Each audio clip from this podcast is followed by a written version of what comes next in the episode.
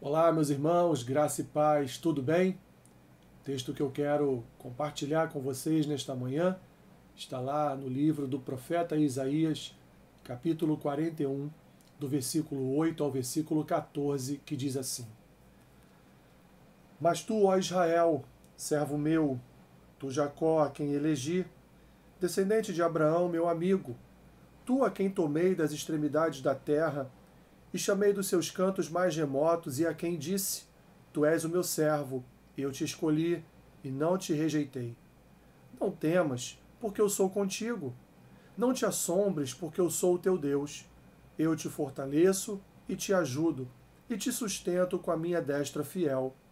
Eis que envergonhados e confundidos serão todos os que estão indignados contra ti. Serão reduzidos a nada, e os que contendem contigo perecerão. Aos que pelejam contra ti, buscá-los-ás, porém não os acharás. Serão reduzidos a nada e a coisa de nenhum valor os que fazem guerra contra ti, porque eu, o Senhor teu Deus, te tomo pela tua mão direita e te digo: não temas, que eu te ajudo. Não temas, ó vermezinho de Jacó, povozinho de Israel, eu te ajudo, diz o Senhor, e o teu redentor é o Santo de Israel.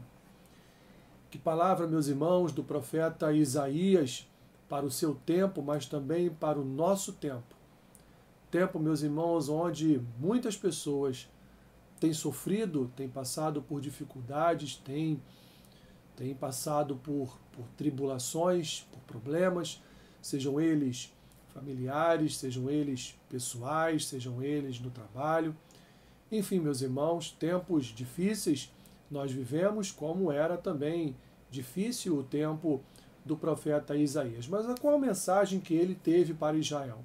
A mensagem de que o Senhor escolheu aquele povo para servi-lo, o Senhor escolheu aquele povo para proteger, para guardar, para guiar, para abençoar.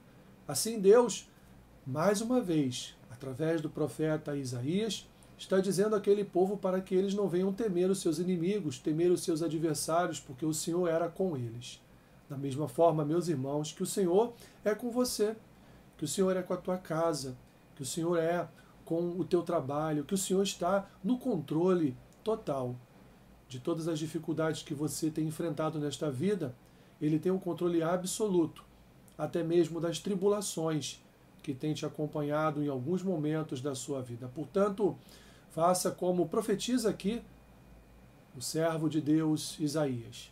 Confie no Senhor, pois o Senhor te chama a essa confiança, o Senhor te chama a exercitar essa fé nele, o Senhor te chama a depositar a sua vida, o seu coração, os seus problemas, as suas tribulações, as suas dificuldades nas mãos do Senhor.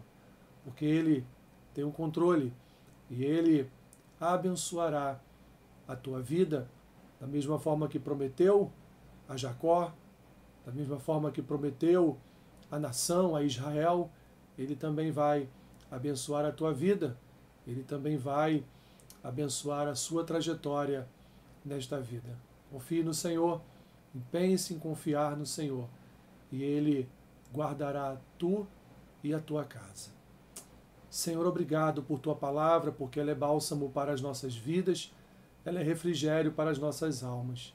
Senhor, abençoe o dia do meu irmão e da minha irmã, em que pese as dificuldades, em que pese os problemas, em que pese as tribulações. Sabemos que o Senhor está no controle de todas as coisas e sabemos que o Senhor é Deus, é Senhor e nos escolheu para nos guiar, nos proteger, nos guardar. Obrigado por mais um dia de vida que o Senhor nos concede por meio da tua graça. Assim, nós oramos gratos a Ti por tudo, em nome de Jesus. Amém. Que Deus te abençoe, rica e abundantemente. Amém.